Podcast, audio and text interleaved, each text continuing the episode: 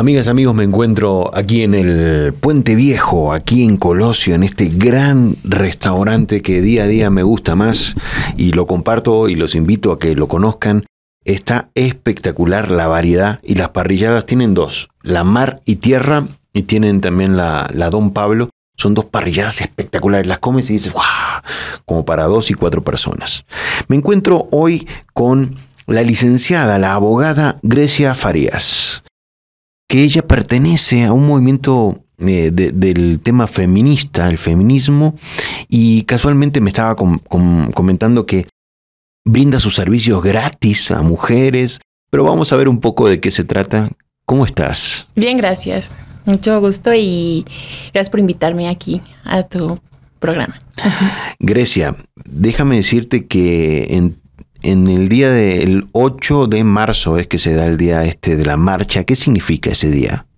Ese día significa, es más un homenaje a las mujeres más que el Día de la Mujer, porque ese día todo el mundo regala flores a las mamás y todo el mundo ese día es feminista. Todo ese, todo ese día los hombres agradecen a su mamá que les haya dado todo, eh, sus hermanas, sus hijas, pero el objetivo de ese día es la como la revolución histórica que se ha llevado a cabo.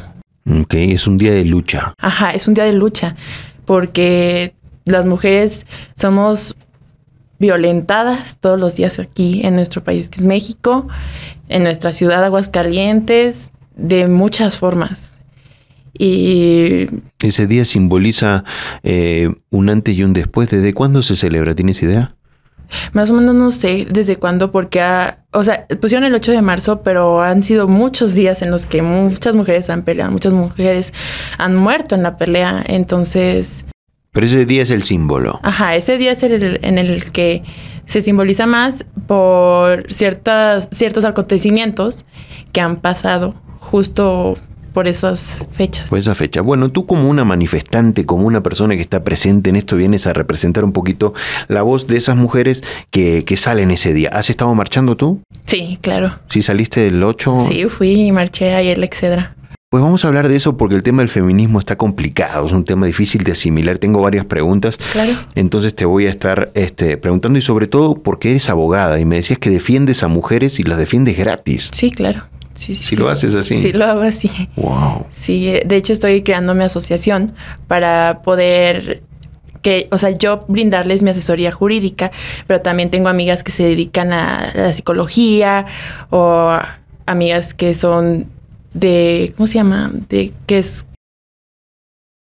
asociaciones? De administrativo, pero, o sea, es todo un rollo, pero es que las mujeres somos violentadas en todos los rubros. Wow. Entonces, no necesariamente solo necesitan ayuda legal, sino también psicológica, eh, de economía, son muchas cosas que necesitamos las mujeres. Pues vamos a hablar de eso, tenemos 20 minutos, tengo un montón de preguntas bien interesantes, raras. Este, Obviamente el botón rojo ni, ni, lo vamos a voltear a ver porque la idea es que contestes hoy todo. Claro. Eh, seguramente es un programa que mucha gente puede cuestionar, sobre todo si está a favor o en contra. Es lo que se ve hoy en día en este tema. Pero qué importante que es darle un lugar a las mujeres cada vez más alto. Ustedes que son, bueno, las que dan vida a todo el mundo. Así que vamos a platicar, tenemos 20 minutos, arrancamos de esta manera. ¿Cómo es la vida para las mujeres hoy en día en México? En México, con miedo. Con miedo a todo. Miedo en el trabajo, a que nos acosen en el trabajo. Miedo a no poder tener puestos altos en el trabajo porque no crean que porque la mujer es más sensible que el hombre, no puede tener un puesto de liderazgo en algún corporativo, en alguna institución. Por ejemplo, yo como abogada en la fiscalía, las que trabajan en la fiscalía tienen mucho valor porque trabajar en la fiscalía es para hombres. Porque te dedicas a lo penal. Pueden llegar y pueden llegar con una pistola y amenazarte. Es lo mismo. Es lo mismo para hombres y para mujeres. Pero la sociedad nos hace creer que las mujeres tienen que estar en un espacio nada más. Y por ejemplo, pasar por las calles con miedo. En los callejones, no necesita el callejón estar oscuro, no.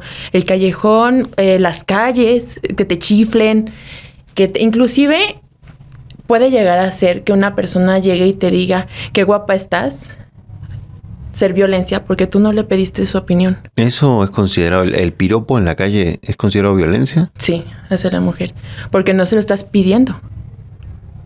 O sea, tú no le estás pidiendo que te, que te Pero aunque, aunque le diga eh, o el hombre, hola bonita, ¿ya eso también? Claro, claro, porque... ¿Molesta? Sí. Molesta si tú no quieres que te lo digan. ¿Qué debe hacer una mujer cuando escucha eso? Hay dos cosas. Una mujer la mayoría de las veces lo evade. seguimos caminando así, nos agachamos y ya. Otras mujeres los enfrentan. Inclusive cuando los enfrentan, se queda callado y dice, perdón, perdón, yo solo te quería decir porque para mí eso es un piropo para ti, un halago, pero yo no te lo estoy pidiendo. Eso es violencia.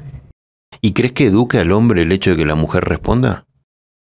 Depende. Es que por ejemplo, en el feminismo hay varias ramas y de diferentes tipos es como, por ejemplo, las feministas radicales, cuando hablan de radical es el cambio extremo.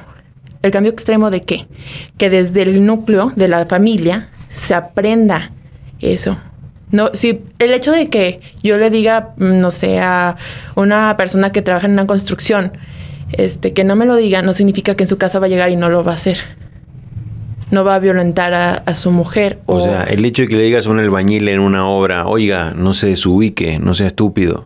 El hecho de decirle eso no evita que llegue a su casa ese hombre y a su esposa la trate mal. Claro, porque tiene que desconstruirse.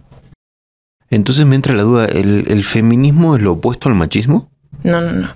El feminismo, bueno, quiero decir algo antes de cambiar eso, pero por ejemplo, no significa tampoco de rasgos de de trabajo. Puede ser un albañil o puede ser una persona en un antro. Entonces, o puede ser un político. Ajá, un político. un diputado que abusa. Hasta el mismo presidente de la República. De su secretaria diciéndole.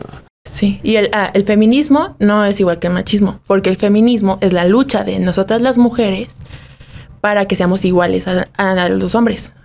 Aunque en la Constitución, en el artículo 4, nos dice que los hombres y las mujeres somos iguales ante la ley pero ahí hay algún problemita porque no es así.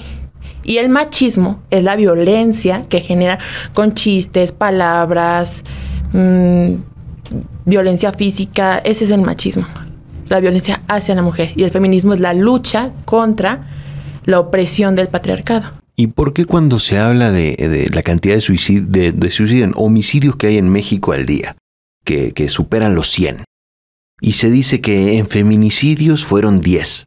¿Por qué se le resta importancia? ¿Cuál sería la diferencia que ustedes ven como feministas del hecho de que sean 10 nada más entre 100? ¿Sí me explico? Ocurren 100 homicidios al día. de esos homicidios, 10 son considerados feminicidios. no, se, no se identifica muy bien la diferencia que hay en esa cantidad de, de personas, el hecho de que sean 10 los feminicidios. Pero ¿qué significa el hecho de los 10 feminicidios diarios, entre 10 y 15, que existen en México? Para mí es un número terrible, habla de, un reflejo de, hombres matando mujeres en particular. Pero cuando se mezcla, he escuchado muchas veces en el discurso que dice, pues si mueren mucho más hombres. Mm. Sí, de hecho ese es el punto, o sea... La cuestión de que se metió el feminicidio al código es porque el feminicidio habla del el ataque hacia las mujeres, o sea, el homicidio hacia la mujer de odio. ¿Cómo es esto? O sea, el feminicidio no habla de que nos matan a todos, sino nos ah, a todas. Es un crimen de odio. Ajá, pero aparte la forma en que cometen el homicidio, ese es el feminicidio. Hay un dolo diferente, hay una, eh, una situación distinta. Podremos ver homicidios, por ejemplo, la mayoría que se me viene a la mente ahorita de hombres son por cárteles, ¿no? Eh, está, ya lo balearon eh, o se peleó en una riña y ya lo cuchillaron. Ese tipo de, de situaciones. Inclusive del hombre al mismo hombre. Pero el de la mujer, la mayoría de las veces, que no diré que son todas, es del hombre a la mujer. Como la desollan, la meten en ácido, las violan Inclusive hay formas en que les meten palos de escoba por la vagina o les destruyen totalmente la vagina. Inclusive llegar a destruir los aparatos este, del intestino y así por la vía vaginal, o sea, meter por ahí. Entonces, la forma en que lo hacen, ese como un desprecio de la vida, un odio hacia la mujer. Exacto. Una, y eso parte un poco de la parte cultural de una sociedad, o de dónde parte ese, esa cantidad de, de, feminicidios que tenemos en México. Sí, es, yo creo que es todo de la cultura, la sociedad, todo lo que se nos implica, que es un hombre y una mujer, como desde pequeños que nos hacen creer que nosotras como mujeres tenemos que seguir un rol de género. Ser las mujeres la ama de casa, la que cuida a los niños, la que ve por su hombre. Inclusive hasta hace unos años en el Código Civil de Aguascalientes hablaba que la mujer tenía que complacerse sexualmente a su esposo. ¿Decía eso? Ajá. Y el hecho de que estén casados no significa que no sea violación. Hay exceso de violaciones en matrimonios que obligan a las mujeres solo por el hecho de estar casadas. Estando en el matrimonio, ¿la mujer es víctima de violación de su marido? Claro. No hay, no hay, por ejemplo, yo trabajé en un municipio de Aguascalientes donde la mayoría son personas católicas. Entonces, eh, las señoras decían que tenían que cumplir a su marido, aunque ellas no quisieran, porque es su marido. ¿Y qué se hace en esos casos, Precia? Pues es que ese es el cambio de la ideología de la persona, ¿sabes? La esencia y de dónde viene todo eso, porque mm, sea cual sea la religión, sea cual sea la forma de pensar, es algo que nos ataca como sociedad en este país, el machismo. Mm, desde siempre, desde tiempos inmemorables, inclusive en las películas mexicanas se puede ver claramente cómo, o en los ranchos, que a las señoras se las llevan. O sea, si se la llevaba, por ejemplo, a alguien en un rancho, en su caballo, ya ella no podía regresar a su casa porque se pensaba que ya no era virgen y ser virgen ya... Ya no. Ya no pueden regresar. Fíjate que hay una, una, canción que me llama mucho la atención y la, la menciono muy seguido, la canción Mátala de Alejandro Fernández, que mucha gente la justifica, mucha gente la defiende, mucha gente habla de con flores y caricias, pero nadie lee la letra. ¿Tú sí sabes a qué me refiero? ¿Has leído esa letra con detenimiento? Claro, es... es Amigo, voy a, darte un, feminicidio. voy a darte un buen consejo. Si quieres disfrutar de sus placeres, Consigue una pistola si prefieres, o una daga, y disfruta de sus placeres. En definición de esa letra, habla de si quieres gozar del sexo de una mujer, consigue una pistola y mátala. Exacto. Es una locura, Eresia. O sea, yo no entiendo cómo culturalmente estamos defendiendo eso. Y, pero si me dices que una esposa defiende a su marido eh, de, una violación en el matrimonio porque no quiere, eh, es que estamos completamente perdidos. Ahí paso al próximo tema que te quiero preguntar. ¿Se vale romperlo todo en una manifestación?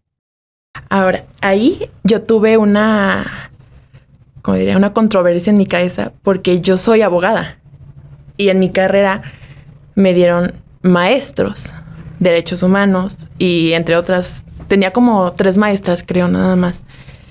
Y a mí nunca me enseñaron los derechos humanos de la mujer que yo no sabía que existían los derechos humanos de la mujer hasta que entré a trabajar a un instituto. Entonces, yo llegué y de hecho me acuerdo que en mi entrevista lo primero que me dijeron es, ¿crees que los hombres y las mujeres sean iguales? Y yo dije, sí, claro. En el artículo 4 dicen que los hombres y las mujeres somos iguales. Y ya me dijo, ah. Y ya después de eso me quedé pensando, dije, ¿por qué me pregunto eso? Sí, pues porque no somos iguales, ni ante la ley ni ante la sociedad. Porque siempre la mujer es más vulnerable. Siempre nos ponen menos que a los hombres. ¿Tú crees que somos iguales? Iguales, debería, sí, sí somos iguales. Pero hay una brecha de género enorme.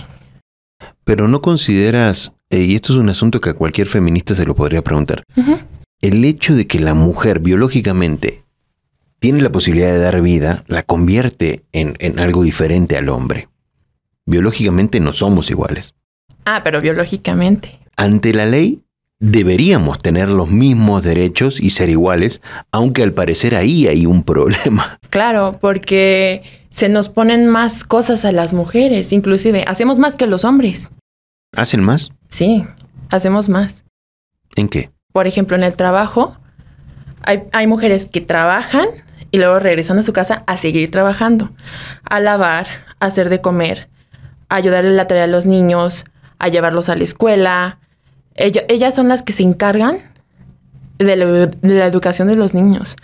La mayoría de los hombres paga la colegiatura, pero no cuida, no los guía, no les hace las tareas, no, no está a las 3 de la mañana preocupada porque se tiene que levantar antes para ir a la papelería antes y, y llevarlo después a la escuela.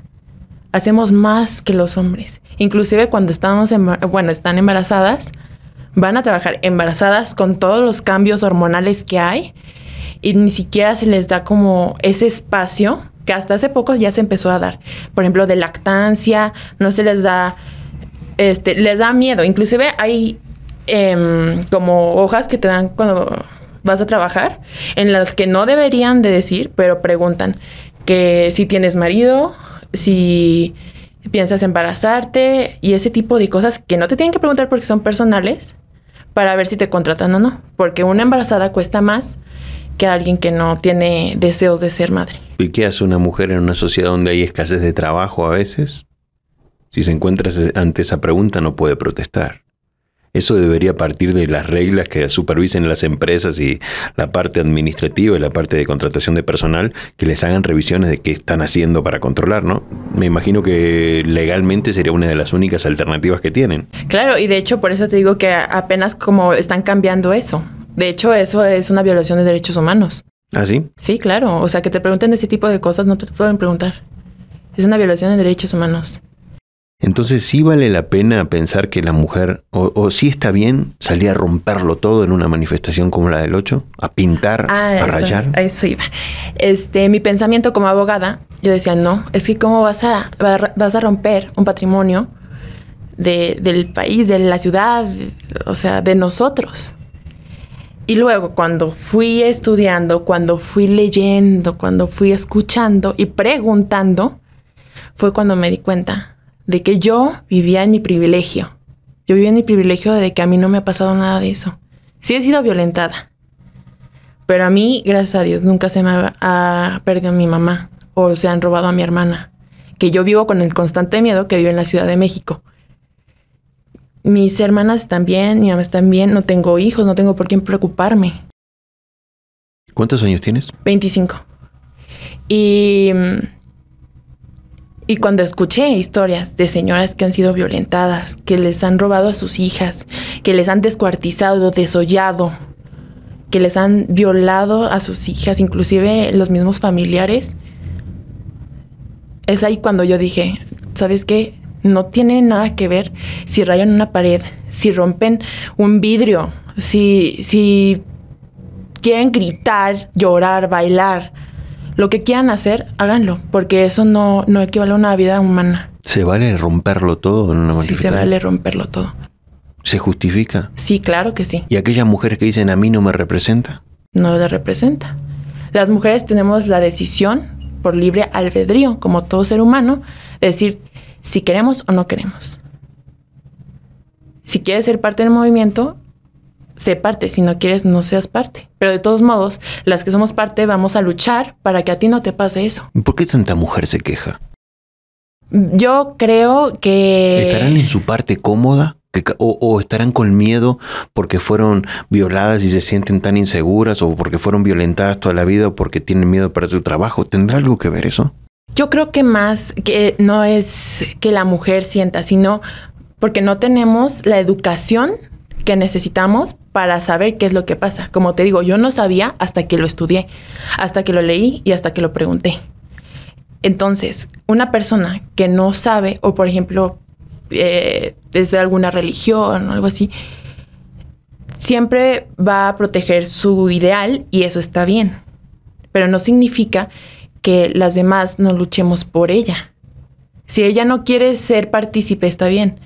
Pero con estas marchas, con estas alzas de voz, es como se logran las cosas. Porque no escucha. ¿Qué sentiste cuando viste las vallas afuera del Palacio de Gobierno en México ante el día de la de, este, la manifestación del 8 de marzo? Impotencia. Sí, porque no puede ser posible que cuiden más un lugar, un objeto, que la vida de una persona. ¿Las cuidan en México? ¿Qué? Las mujeres. ¿Nos cuidan? No. México hoy en día tiene un, es un lugar seguro para la mujer. No, no es un lugar seguro. Para nada. Ni México ni ninguna ciudad de México. ¿Aguascalientes? No, tampoco. ¿Es difícil ser mujer? Sí, muy difícil. Difícil porque la sociedad ha hecho que sea difícil. Nos queda poco tiempo, Grecia. Es sumamente interesante y controversial. ¿Qué puede hacer una chica cuando en su entorno, su familia es machista? Porque hay muchas mujeres que se encuentran en esa situación. Se encuentran en que el papá es machista, la mamá es víctima del machismo, el hermano es machista. ¿Qué puede hacer? Desconstruir. Primero, nosotras mismas, porque nosotras como vivimos en un ambiente, una sociedad machista, tenemos ahí que se llaman micromachismos, pero yo creo que no hay micro, son machismos que venimos replicando porque lo vemos de diferente, lo vemos de la mamá, de la abuela, del papá, porque las mujeres también podemos ser machistas, pero porque lo, lo replicó la mamá de alguien que, no sé, fue sumisa ante su hombre, así, porque así era antes. Y lo que me gusta de ahora es que como está tan a la mano la información, están cambiando su pensamiento y están diciendo, ¿sabes qué? Tienen razón, yo no tengo por qué soportar que mi novio me diga cómo me he visto. O si quiero ponerme una falda, no me quiero poner una falda. O hasta en los baby showers, o sea, si quiero llevarte de un, carrito para la niña, no significa que por eso cambie su, forma de ser. Ni siquiera tendríamos que ponerle sexo a, los niños. Darle una cocinita a la niña es, empezar a transformar el mensaje. Claro, claro. Darle una cocina a la niña es como de, esto es lo que vas a hacer cuando crezcas. Darle un bebé es, esto es lo que vas a cuidar. Al niño nunca le dan muñecas. Al niño le dan carritos. Porque el niño puede ser un corredor de la F1 o puede ser un piloto o puede ser un abogado o un doctor. La, la, inclusive, el niño puede ser un doctor, pero la niña puede ser una enfermera. ¿Por qué se le dice feminazis a las que andan ahí rayando todo? Por una falta de cultura. ¿Qué significa ser feminazi para la gente y qué significa para ustedes lo que hacen? Para la gente, ser feminazi es defender nuestros derechos, defender nuestras ideologías y defender a todas las mujeres con las que venimos cargando, porque es eso lo que hacemos. No solo es por nosotras, es por todas y las que siguen y que este país cambie. Y ser feminazi para nosotras no existe esa palabra. Esa palabra es ofensiva y esa palabra es creada por el patriarcado para desvirtuar la marcha, para desvirtuar a las mujeres, para desvirtuar a todo, todo lo que venimos manejando. Entonces, feminazi es una ofensa. Es una ofensa. Y no debería ser. ¿Qué eran los nazis? Sí, asesinos. Nosotros no somos asesinas. Nosotros buscamos que se respeten nuestros derechos y que podamos vivir en paz y libres de violencia en México. El tiempo se nos fue. Creo sumamente interesante el tema, dolorosamente interesante. A mi manera de ver, quizás eh, como comunicador, veo casos como que se han filtrado en la prensa y generan conciencia. Duelen. No gustan ver. Hay un caso que ocurrió en el 2020 de una señora, una chava que llamaba Ingrid, que aparecieron fotos donde estaba toda, el tipo le quitó parte del rostro, trató de tirar los eh, intestinos al inodoro, se le bloqueó el inodoro, los tiró afuera. ¿Sí sabes de qué hablo? Sí, claro. Cuando vemos esa capacidad tan monstruosa de ser contra una mujer, y vemos tantas mujeres que incluso defienden lo que está pasando, ¿qué pueden hacer? ¿Qué se puede hacer para empezar a cambiar esta maldita realidad donde una Ingrid desollada con los pedazos de cuerpo por toda la casa, un loco que dice no sé qué me pasó. ¿Qué se puede hacer en un momento tan violento para la mujer? ¿Cuál es el camino a seguir? ¿O qué opinas tú que se puede empezar a hacer? Yo creo que la desconstrucción, las ideas que traemos arraigadas, eh, que haya más leyes, que se proteja más a la mujer. También desde nuestras propias casas, cambiar ese vínculo de valores que se nos inculcan, o en las escuelas mayor educación sexual, por ejemplo, mayor educación acerca del feminismo, porque no nos enseña nada de esto. Em, Tenemos un presidente que dice que es feminista, así que posiblemente haga algún cambio. Mm, no, no, el presidente no es feminista. Inclusive ha hecho varios comentarios misóginos ante el movimiento. Entonces... Estamos perdidos en ese asunto. Entonces la unión de las mujeres es lo único que les queda. Estar unidas. Que aunque sean consideradas por las mismas mujeres locas y exageradas. Cada quien tiene su pensamiento. No, no creo que sea así su, su sentir, pero por lo mismo de la construcción es lo que es. Grecia Farías, muchísimas gracias. Gracias a ti. Muy interesante lo que acabas de dejarme en la mente. Me voy con ideas desconstructivas. Muy bien. A trabajar. Muy bien. gracias.